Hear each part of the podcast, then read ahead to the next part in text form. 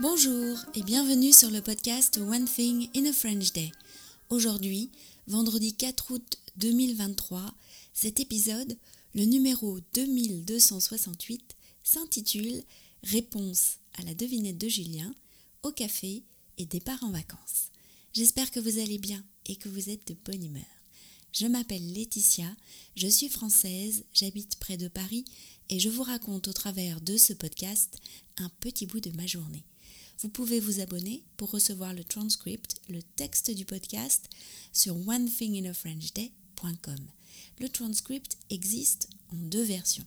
Le texte seul, qui est déjà un excellent moyen d'améliorer votre français, que ce soit la compréhension ou bien votre français oral, parce qu'il vous permet de répéter les phrases que je dis, ou bien la version enrichie avec des notes culturelles, des tournures de phrases utiles ou encore des photos à 5,90€ par mois.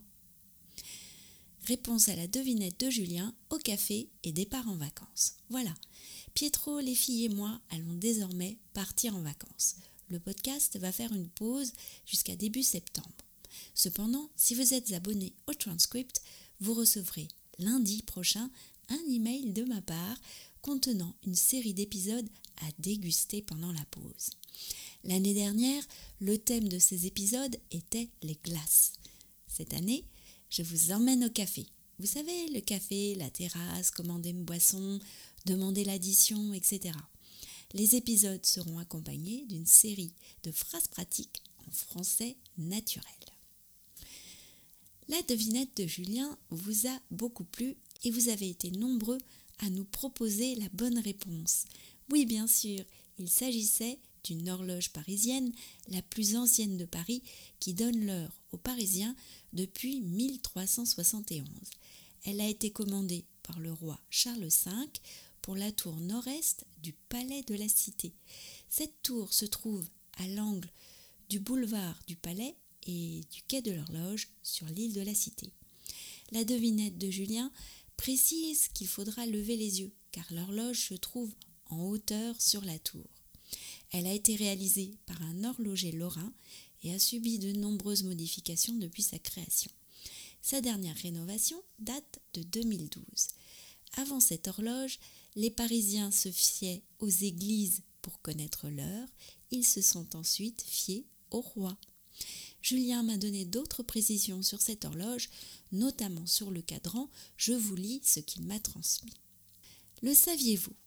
Sur l'horloge du palais de la Cité, ainsi que sur une multitude d'autres horloges et cadrans de montres qui comportent des chiffres romains, le chiffre 4 n'est pas toujours écrit bâton, symbole V, mais souvent bâton, bâton, bâton, bâton.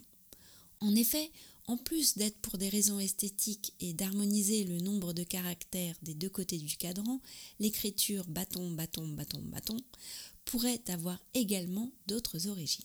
Tout d'abord, l'écriture des chiffres romains provient de la numération étrusque dans laquelle le chiffre 4 s'écrivait 4 bâtons et non un bâton et le symbole V.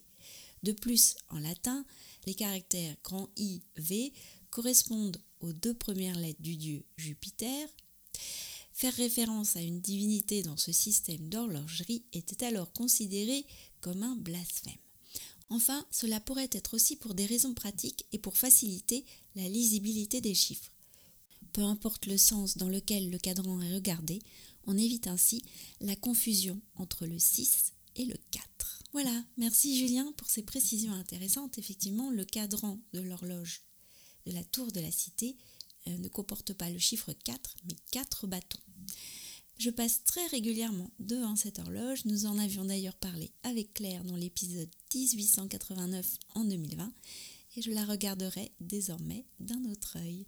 One Thing in a French Day, c'est fini pour aujourd'hui. Je vous souhaite à tous un très bon mois d'août.